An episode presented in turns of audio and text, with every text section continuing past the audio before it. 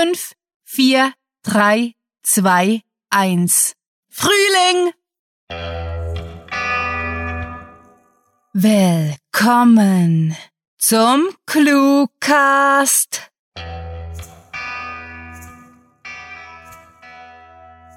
Willkommen, willkommen im Cirque de Literature. Vorhang auf und Manege frei für die fünfte Staffel, in der wir euch fabulöse, magische, atemberaubend grandiotastische Inhalte präsentieren werden. Tretet näher und staunt im April über unser extra langes einjähriges Jubiläum sowie die hundertste Episode. Im freien Fall und mit Salto Mortale dürfen wir im Mai fünf Literaturartisten aus unserem Schreibwettbewerb in der Manege begrüßen. Und auch der Juni wird gigtakulär, denn wir zelebrieren im Hochseilrausch die Crème de la Crème des Lebenszirkus. All die Geeks, Nerds und jene, die das Trapez nicht bloß von schwindelerregenden Vorführungen kennen. Vorerst wünschen wir Audiobändige euch aber mit Pauken und Trompeten viel Spaß mit der Kurzgeschichte.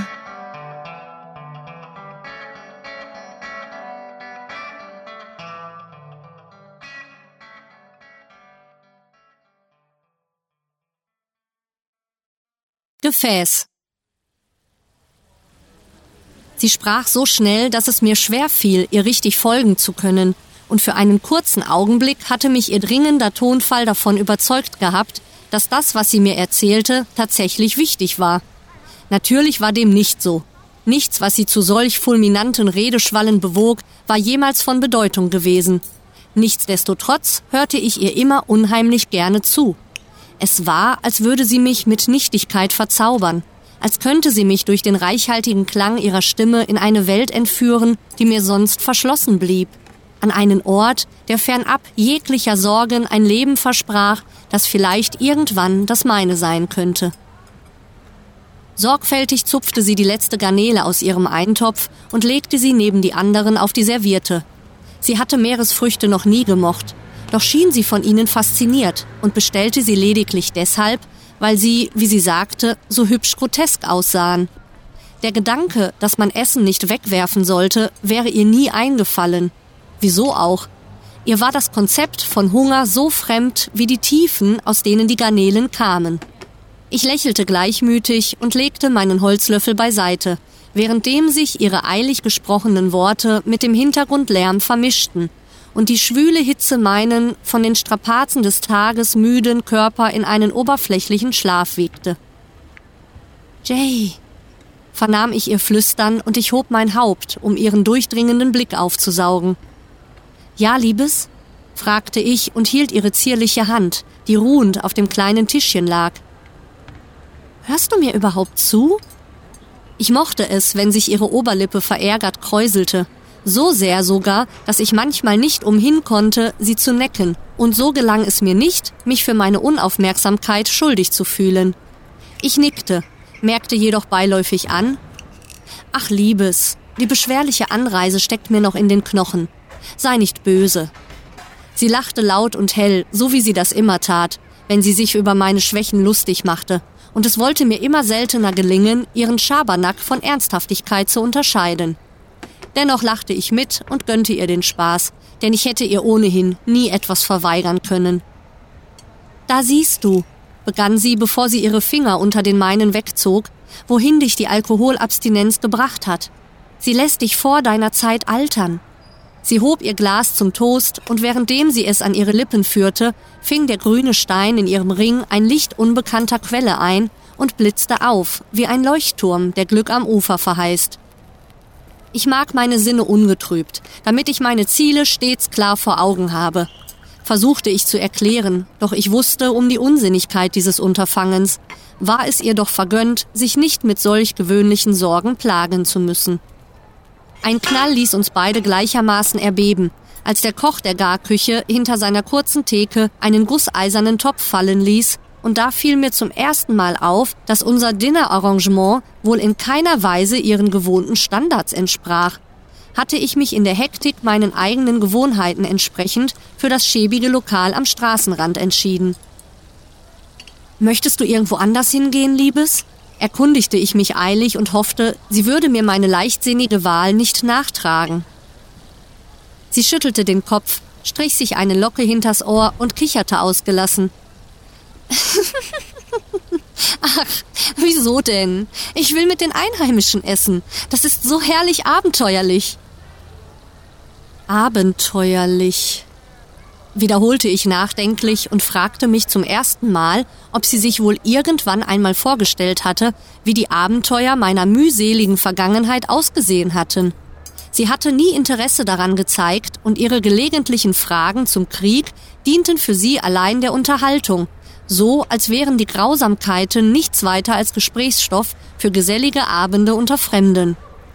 Ebenso oberflächlich schien ihre Neugier bezüglich meiner Herkunft oder meiner Tätigkeit, so als wäre ihr Interesse an mir lediglich ein schöner Schein. Erschrocken über den unverhofften Gedanken wischte ich mir den Schweiß von der Stirn und knetete kräftig meine Nasenwurzel. Wieso bloß musste ich gerade jetzt damit beginnen, ihre Reinheit in Frage zu stellen? Jetzt, da ich sie endlich für mich gewonnen hatte. Ich konnte nicht zulassen, dass all meine Bemühungen in Zweifel versanken, also schüttelte ich sie entschlossen ab und konzentrierte mich nur noch auf ihr wunderschönes Gesicht. Lass uns den Fahrer rufen, schlug sie vor, nachdem sie ihre Garnelen mit einer weiteren Serviette zugedeckt hatte und sie achtlos wegschob. So, als hätte sie sich an einem Kunstwerk satt gesehen. Oder möchtest du selbst den Fuß auf das Gaspedal legen? Ich fühlte, wie eine Zorneswelle in mir anwuchs und nur langsam vorüberrollte, als ich in ihrer Stimme dieselbe Melodie erkannte, mit der sie seinerzeit Thomas hatte gefallen wollen. Ich wusste, dass es nicht ihre Absicht war, mich mit diesem Ganoven gleichzustellen.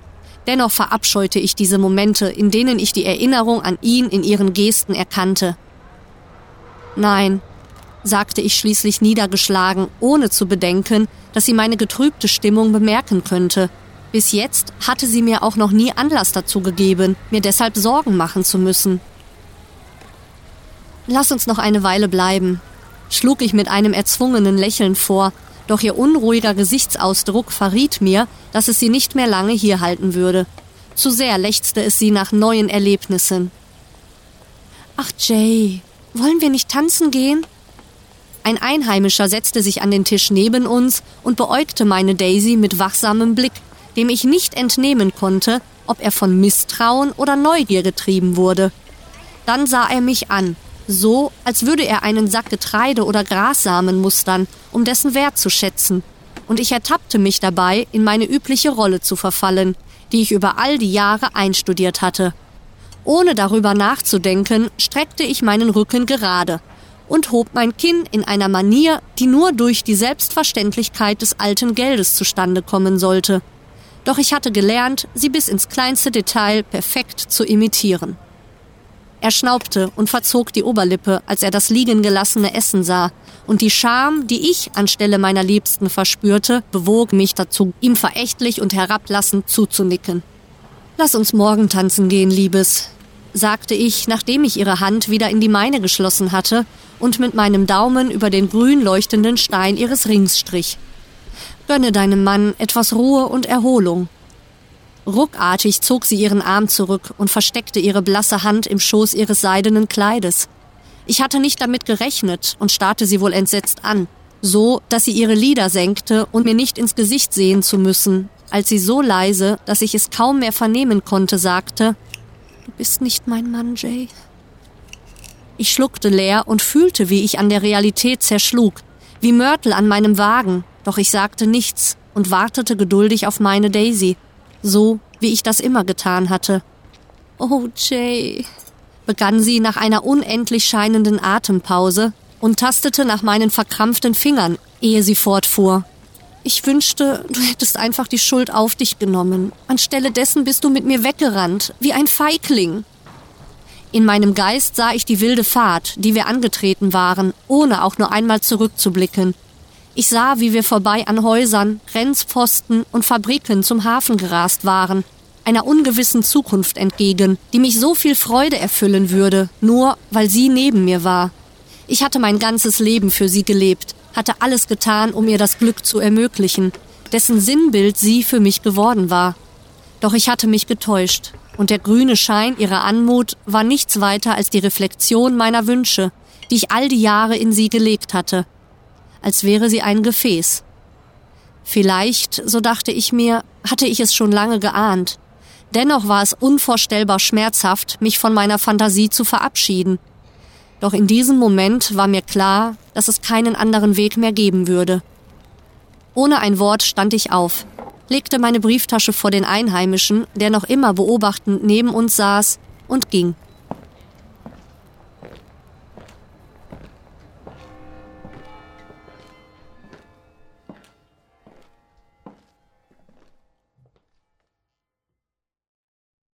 Das war Gefäß, geschrieben von Rahel.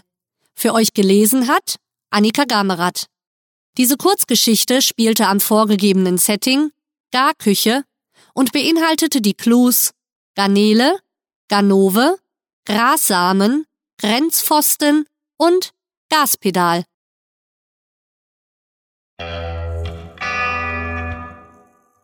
Da seid ihr wieder. Die Show muss weitergehen.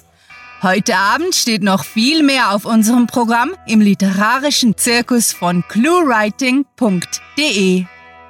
Seit 2012 liefern euch die beiden schreibenden Hochsaalartisten Rahel und Sarah auf dieser Seite zweimal wöchentlich ein Kurzgeschichtenspektakel, das ihr bei anderen Shows vergeblich sucht.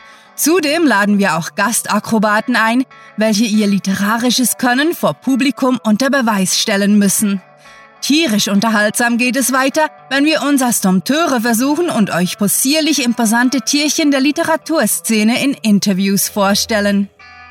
Na los, scheut nicht zurück, stellt euch an der Cluekasse an und sichert euch für den Preis von nur wenigen vorgeschlagenen Clues den freien Eintritt zur prächtigsten, mächtigsten, grandiotastischsten Literaturshow diesseits des Ozeans. Die Hellseherin wagt nun einen Blick in die Kristallkugel. Eine Premiere. Noch nie zuvor haben wir euch diese wahren Vorhersagen vor versammelter Hörerschaft erzählt. Gegen Ende April werden wir sowohl 100 Stories als auch ein Jahr alt. Und Madame Bleistift liest in eurer Zukunft viele, viele Special-Beiträge und Feierlichkeiten. Doch sie warnt euch auch, denn nur wer kommt, wird dieses Glück erleben können. Im Mai werdet ihr neue Freunde finden.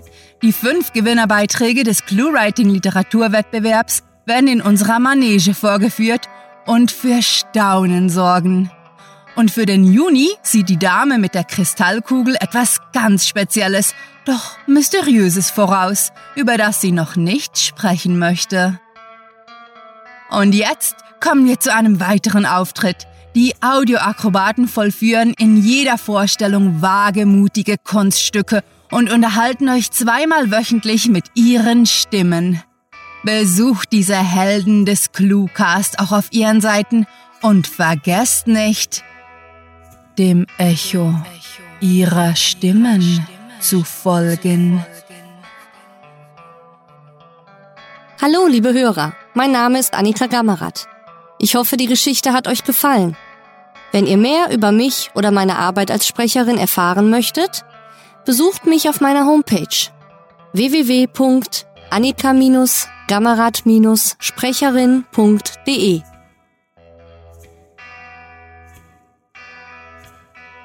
Es gibt keinen Grund, nach der Show gleich nach Hause zu gehen, denn wir betreiben unzählige Stände auf dem Zirkusgelände.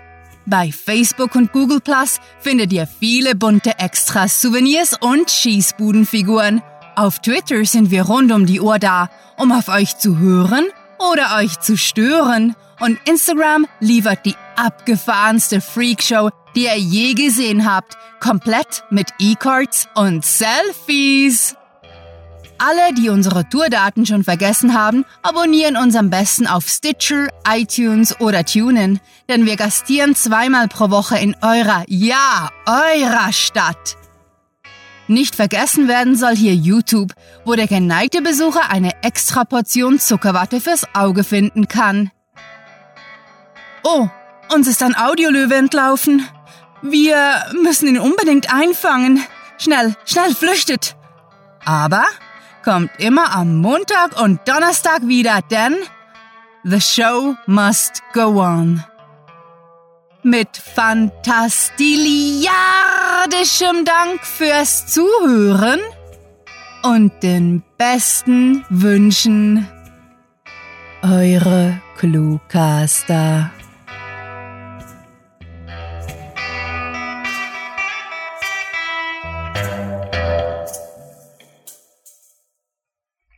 Man kann niemals genügend Post-its haben, höchstens zu wenig Whiteboard.